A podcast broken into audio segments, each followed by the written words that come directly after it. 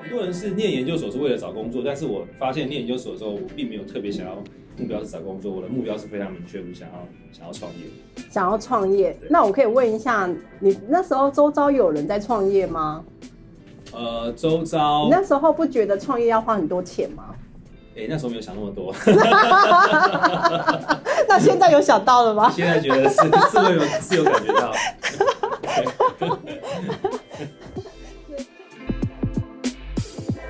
嗨，大家好，这里是见人创业四四九，我是鸡胸肉女孩。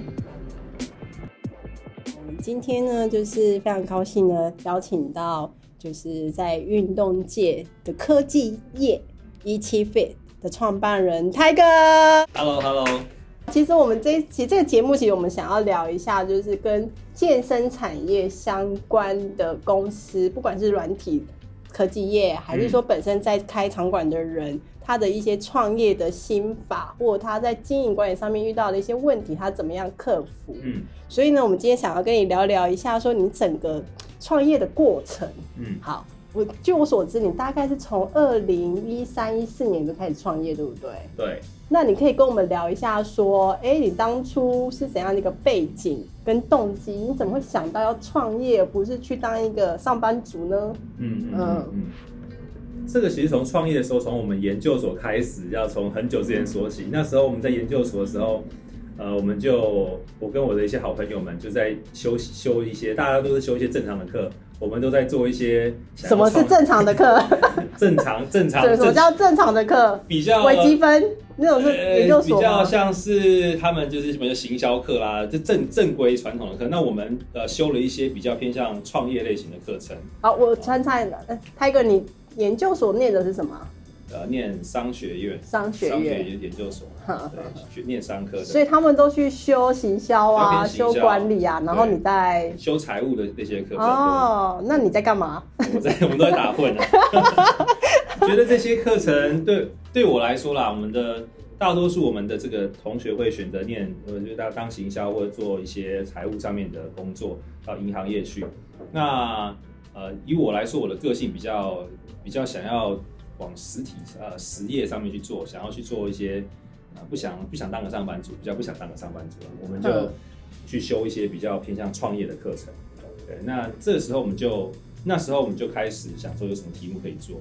那后来一直到呃我们研究所之后毕业的时候，就选择一个我觉得那时候是经过一些分析，我觉得选择一些我们想要的题目，就亲自下来就是能创业。哎、所以那很多人是念研究所是为了找工作，但是我发现念研究所的时候，我并没有特别想要目标是找工作，我的目标是非常明确，我想要想要创业。想要创业，那我可以问一下，你那时候周遭有人在创业吗？呃，周遭你那时候不觉得创业要花很多钱吗？哎、那时候没有想那么多，那现在有想到了吗？现在觉得是 是会有是有感觉到。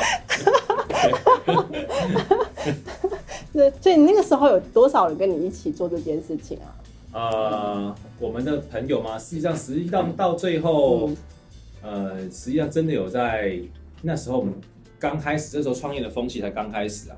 就是现在的话，你可以看到很多学学程都在讲这些东西，可是那个时候，这算是一个比较冷门的项目。那时候我念研究所的时候，二零零八年到二零一零年，对，嗯那现在到现在为止，实际上大多数人还是去还是去上班了，还是还是一般的一般的工作比较多。那真的在创业的人还是对，据我所知是比较少。嗯嗯嗯。其实就我所，其实一些创业家其实他的题目其实一直都有在做调整嘛。嗯那你当初创业的题目，在研究所创业的题目，到今日是不是有几波转折嘛？题目有一直在做调整嘛？对，嗯呃，在二零一三年的时候，我们那时候我就开始在那时候一开始也是有去上班，但是在业余的时间，我就想说，就那时候电商产业是等一下哦，业余是说业余是去人家公司上班，然后正经是做自对啊对己的事情。对，没错没错。那时候我成立了公司，但是我还是去上班，因为毕竟还是要为了生 生活来打拼嘛。哎、对，那时候我们在在，所以我公司成立的蛮早。那时候就是因为电商产业很蓬勃嘛，那时候 Facebook 也刚起来，所以我那时候就做卖了一些呃卖了一些运动的营养品这样子。我记得那时候我们还在做就是只要写一些文章，然后卖做一些电商的一些小生意这样。哦，你又有过这这这个时时时间就对了。对你那时候怎么会想要卖运动营养品啊？是有认识的人在做这个商品吗？还是那时候其实很简单，因为第一个就是自己，我们我自己喜欢去健身房，自己也有去吃这些营养品，然后自己那时候现在的运用营养品是更多了，还你可以看到有些公司还特别的有这个题目在做这这相关的这个这这个项目的。那那时候其实是非常简单的一个，就自己喜欢，然后也觉得哎、这个东西是业余的时候也有利可图，看有没有机会把它做大这样子。对，同时也是那时候我也是去会去健身房啊，也同时也偶尔有坚持过当过一阵教练这样子。哦有当过教练？对对，那怎么没有继续做？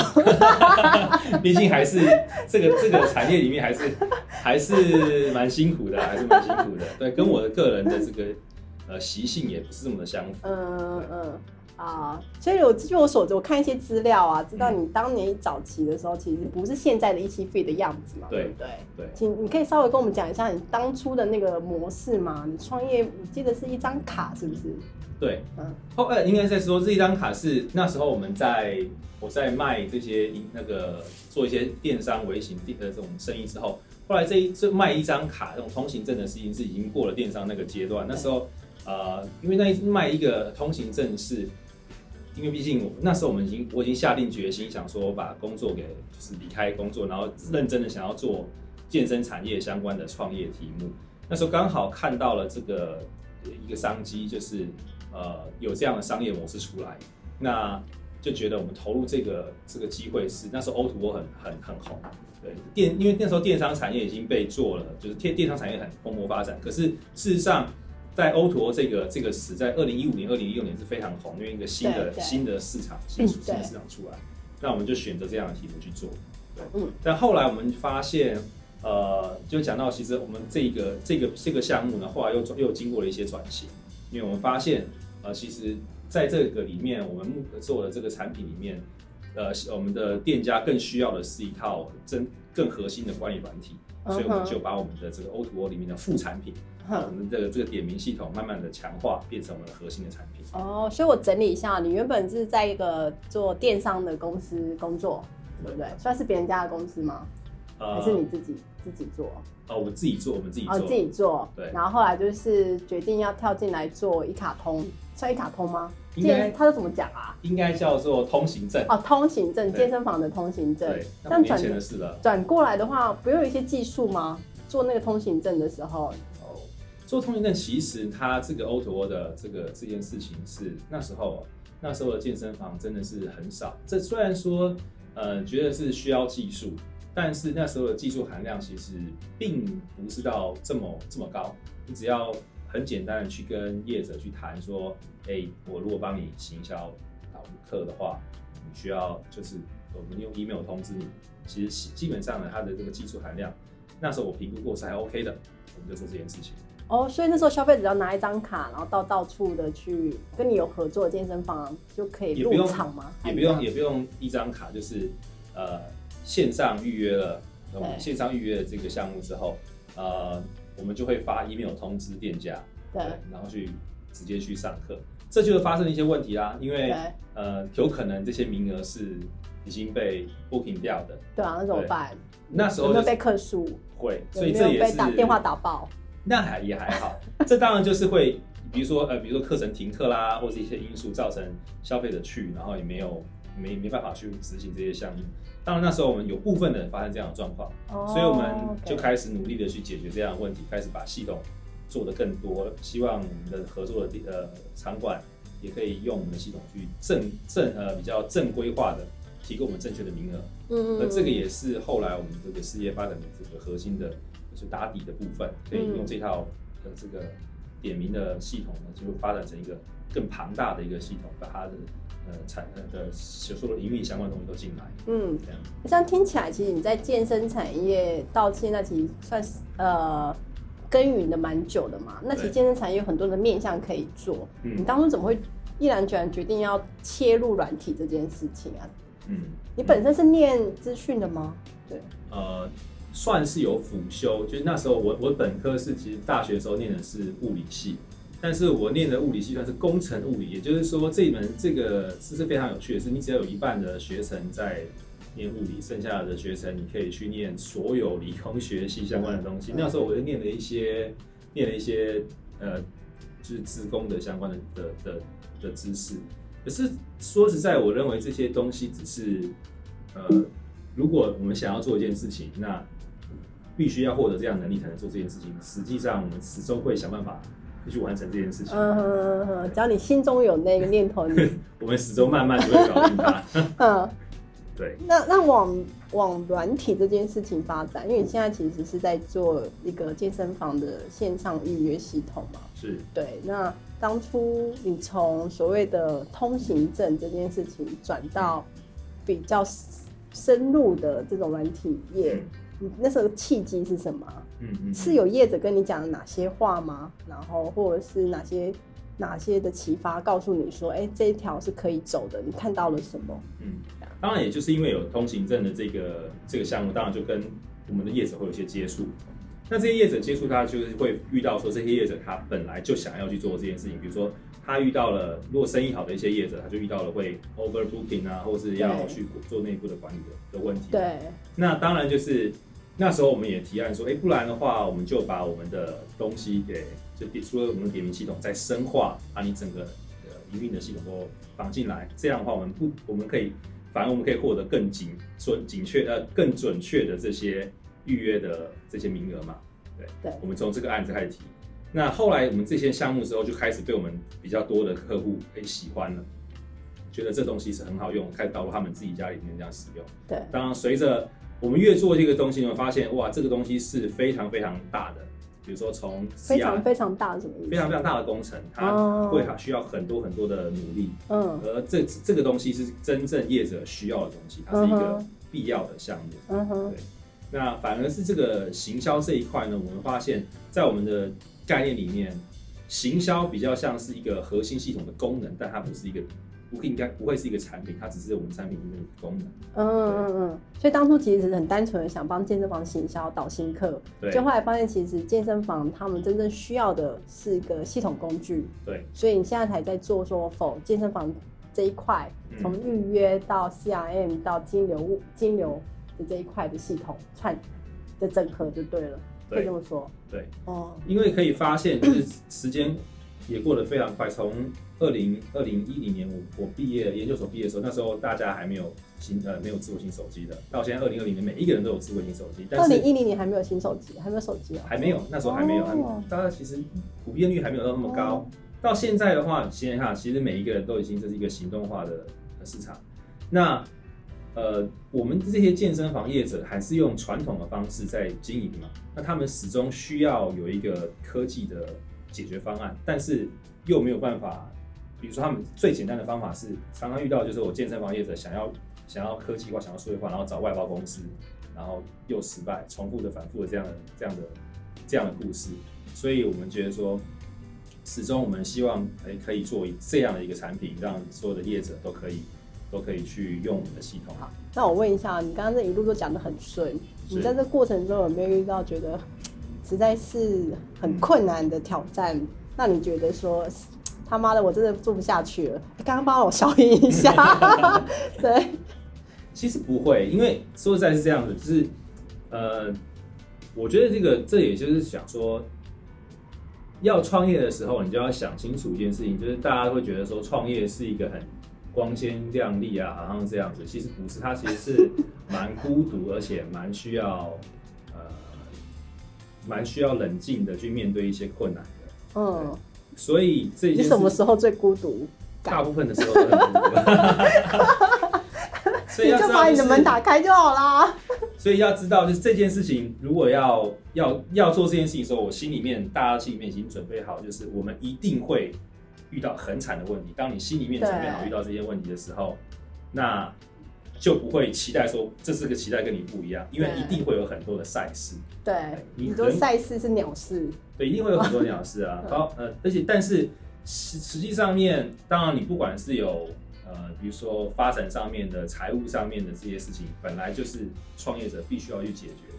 嗯也没有什么好说，这就是也没有什么好了不起的，毕竟做生意本来就是这样子。嗯嗯嗯，你你有跟 partner 吵过架吗？他呢吵过架吗？我们会为了什么就最常吵？我们不会说叫吵架，应该叫做呃很努力的争执一件事情。但是基本上我们的这个我们的我们的方向都是为了公司好，只要在团队里面为为了公司好的事情的话，最后也也就会。只要你的这个怎么讲意向是对的，那其实基本上争执啊或吵架、啊、都是正常的事情。哦，那那我可以问一下，就是嗯，你你如果在面对，因为你总是会遇到，比如说呃，有些问题可能没有办法当下解决，对，对，然后你需要冷静思考，或者是有面对有点呃冷静期的那一段时间，嗯。那一段时间你觉得是什么样的信念一直一直在支持着你？觉得说，哎，我还是要把这个事业做下去。嗯，就是你觉得你人生创业这件事，你的背后的信念是什么？嗯嗯嗯，好，因为其实我应该这样讲，我觉得我们在做的事情是我们的理念很简单嘛，我们希望让这些比较没有资源的中小型的工作室跟健身房都可以获得科技的力量来来赚钱来做生意。那这件事情就是我们希望，我觉得我们最能做的事情。而如果我们不做，别人很难把它做好，所以变成说只有我们必须要把这件事情给完成。当这件这件事情上，它其实会赋予我们个人一个，至少赋予我个人一个使命，说我得把这件事情给干好。嗯哼，对。那至于在这个信念之下遇到的一些问题，基本上你只要保持这个信念，这些事情都这些问题其实也是还蛮甘之如饴的啦。真的吗？是这样说没错。如果哎、那我问你哦，ET 费有没有有一天也开健身房？你有呃没有想过？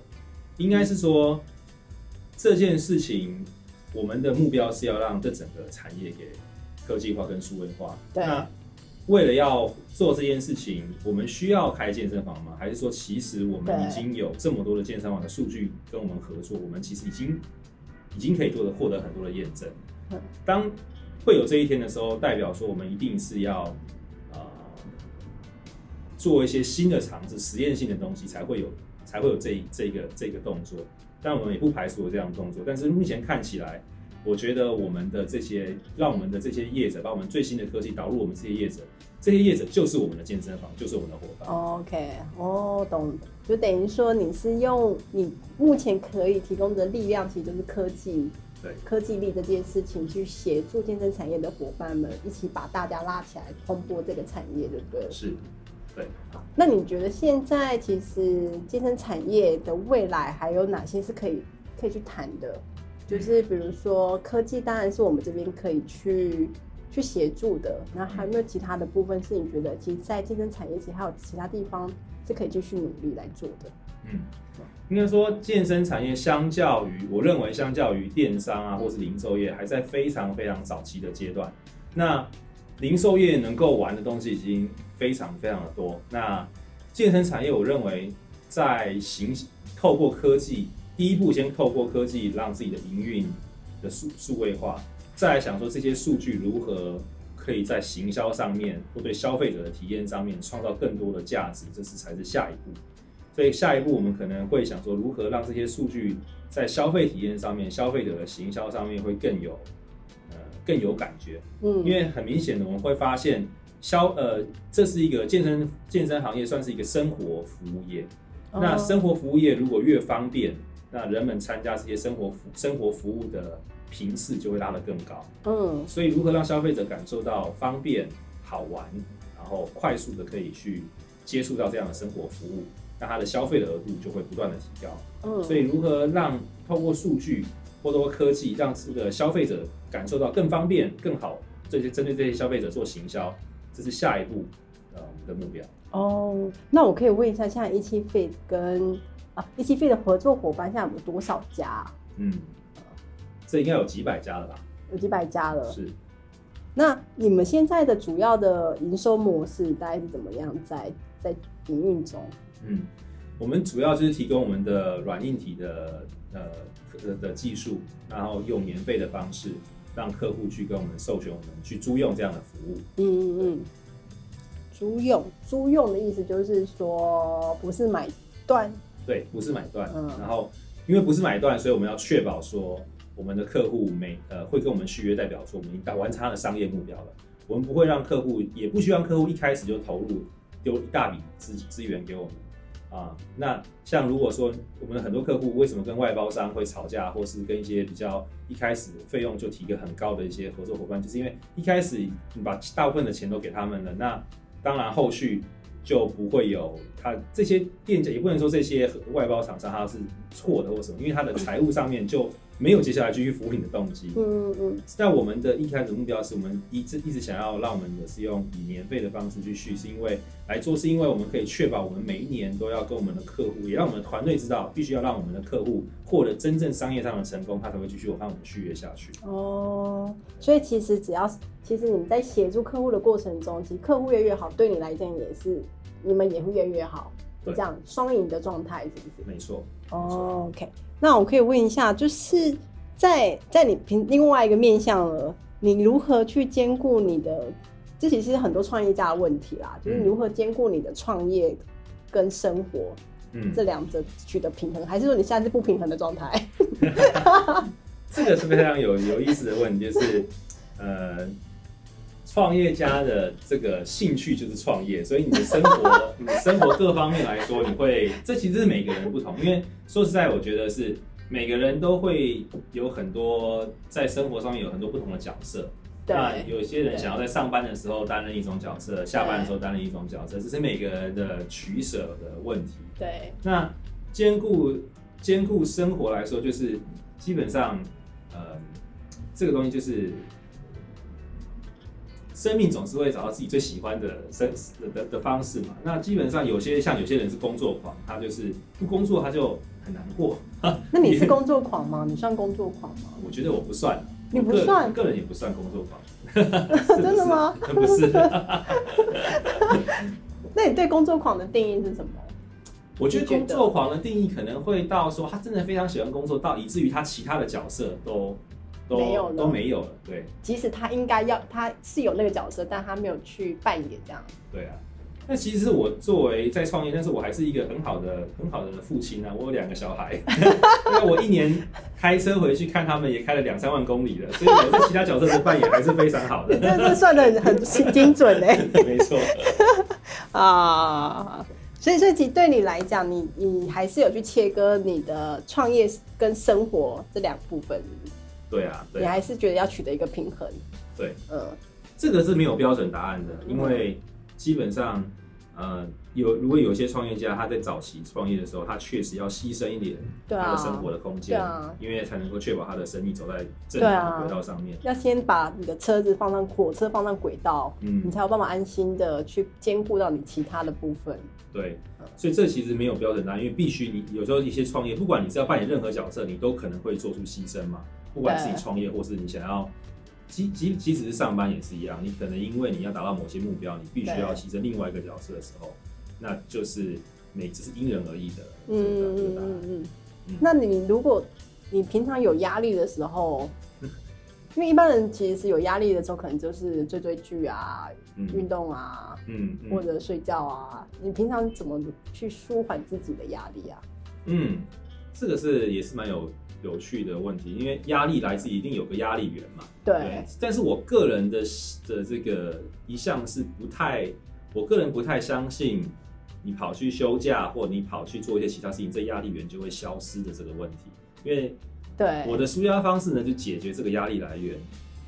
你就会马上立刻面对这个压力来源嘛？因为有些人可能暂时先你要这，种事情是很有趣，就是当你要识别一件事情的时候，通常这压力来源会我会把它分两种，一个是我可以解决的，还是一个是我不能解决的。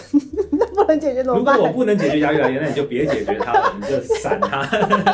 如果是你能解决压力来源，你就把它区分成我是近期内一定要解决的呢，还是可以远期内再解决哦，你。有一个你有一个树状图的表，对不对？所以如果是近期内要解决的压力呢，那你现在去休假回来，你还是你压力只会更大，不会变小。那哦，那如果是你你无法解决的压力，那你就完你就把它放旁边吗？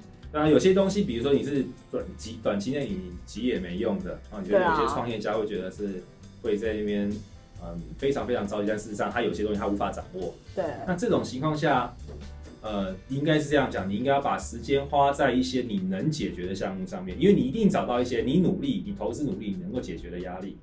这时候找到这些压力去解决它，你还是就会你会感觉到比较开心。哦，而你会花很多时间去想一些你根本无法解决的项目，对。或你根本也没有必要解决的压力，对，那你就会让你自己的心态变得很糟糕。哦，所以你的你的状你的状态是你会先分类压力，是啊，然后再去找再去找出你觉得可以比较快速解决压力，先把它解解除掉，对，然后再来看看这一些比较难解除的或者无法解除的，嗯他们可以怎么样被解决，或者就不解决了。没错。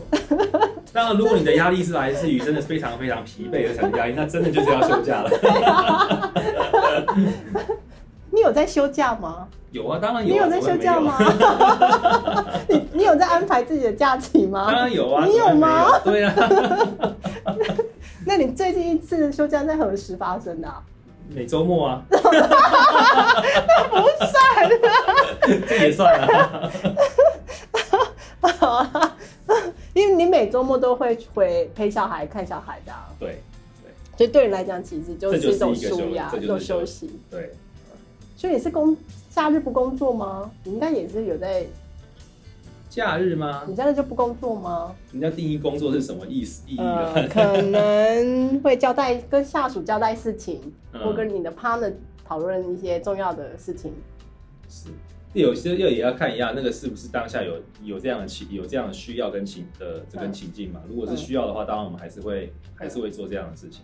嗯，对，当当然有很多的行业是你你假日就是特别要工作的，也是。啊，那我问你，你觉得你你你有一个标杆人物吗？就是说你的 idol、你的偶像，就是很多创业家可能会有自己想要朝向的那人生的那一座山，有可能那个是一个他想要跟那个偶像一样的样子，比如贾博士，有些人可能觉得像跟他一样是那样的地位、那样的风格，跟创造那样的公司。嗯，我不晓得你你有没有你自己的一个内心这样一个标杆标杆人物在那里？嗯，说实在还还真没有，因为我我我我是一个我是一个无神论者，而且我也是一个基本上我是个物理系毕业的，我是相信科学的。你是不是相信分子那种东西？所有的事情不管怎么样，其实都是分组分子组成。应该说 就算是贾博士，首先，我们要先定义偶像是什么。比如说，对这里是一个很好定义，定义什么是偶像。当然，我会有一些欣赏的企业家，比如说，当哦，那，你欣赏谁比？如说贾博士啊，或者是贝索斯，当然一些我们国内外可以看到的一些呃呃知名的人物，他一定有他成功的道理。那当然，你可以看到一些他过去的一些呃事迹，也觉得这个东西哎让你蛮欣赏的。嗯，但你说他作为一个偶像，我就觉得这个定义有点太偶像代表盲目的崇拜。如果以这种定义的话，我们没有没有没有那么严谨的定义，就是你欣赏的对象、对欣赏的企业家，或者是哎、任何小人物也可以。哦，是这样。搞半天也欣赏你爸妈，这也是一种啊。说实在，应该有欣赏的对象蛮多的，对嗯。但是说实在，有真到偶像或崇拜嘛，我是不会用这种词，哦我不太喜欢这个词。你不太喜欢哦，好，好，那你好，那我做一下，就是那你认为，因为你已经创业现在也几年啦，现在也谈到也快十年了，有没有？然后没有啦，大概七八，年，对啊，七八年。七八年。所以你其实对于你觉得啊，你这样经营下来，你觉得一个创业家的特质，其实会有带来什么样的特质啊？嗯你应该有接触过其他的同样是创业家的的人嘛，对不对？嗯，你会不会发现这群人其实搞不好有同样这种特质在身上？你有没有观察或嗅出什么来？嗯，我我个人是觉得，嗯，应该这样讲，有很多创业家呢，中途可能会因为贪心或贪婪，造成假如他原本的事事业体是不错的，因为贪心贪婪，人一旦只要动了贪念呢，就会失去他的方向，就会容易造成一些让他让他失败。所以基本上，我觉得创业家有几个特质：第一，要要务实，然后要能够做出，不要做出太应该有有很多人觉得创业家都是做出很大胆的决定的，但是我觉得一个创业家是总是会做出一些比较期望值是正的决定，就是说我会分析各种可能，然后不要做一个你输不起的决定，每一项东西都必须要非常的务实的去去做，然后不要贪心，这样这样的特，我认为这样的创业家的特质可能会让他的公司走得比较比较长久。当然，你也可以，呃，创业家特质是要能够接受实验，接受失败。你要想说，我每一个动作都是一些实验，只要是实验，当然大部分的实验是会失败，你可以找到那个成功的项目，然后把它放大。嗯，那我们也做出了，我我们做过去也做出了很多失败的实验，比如说我们做了电商，做了一些其他的项目，但实际上并没有并没有成功。但没有成功不代表这个这一项操作是错，它只是一个没有失败的实验，能是一个好的实验。嗯嗯嗯嗯。所以我觉得务实，然后有保持着科学精神去做一个。一个一个生意，嗯，所以我觉得是我觉得比较好的创业家的特质。好的，今天很谢谢泰哥来到现场。如果你喜欢我们的内容，欢迎订阅我们的节目哦。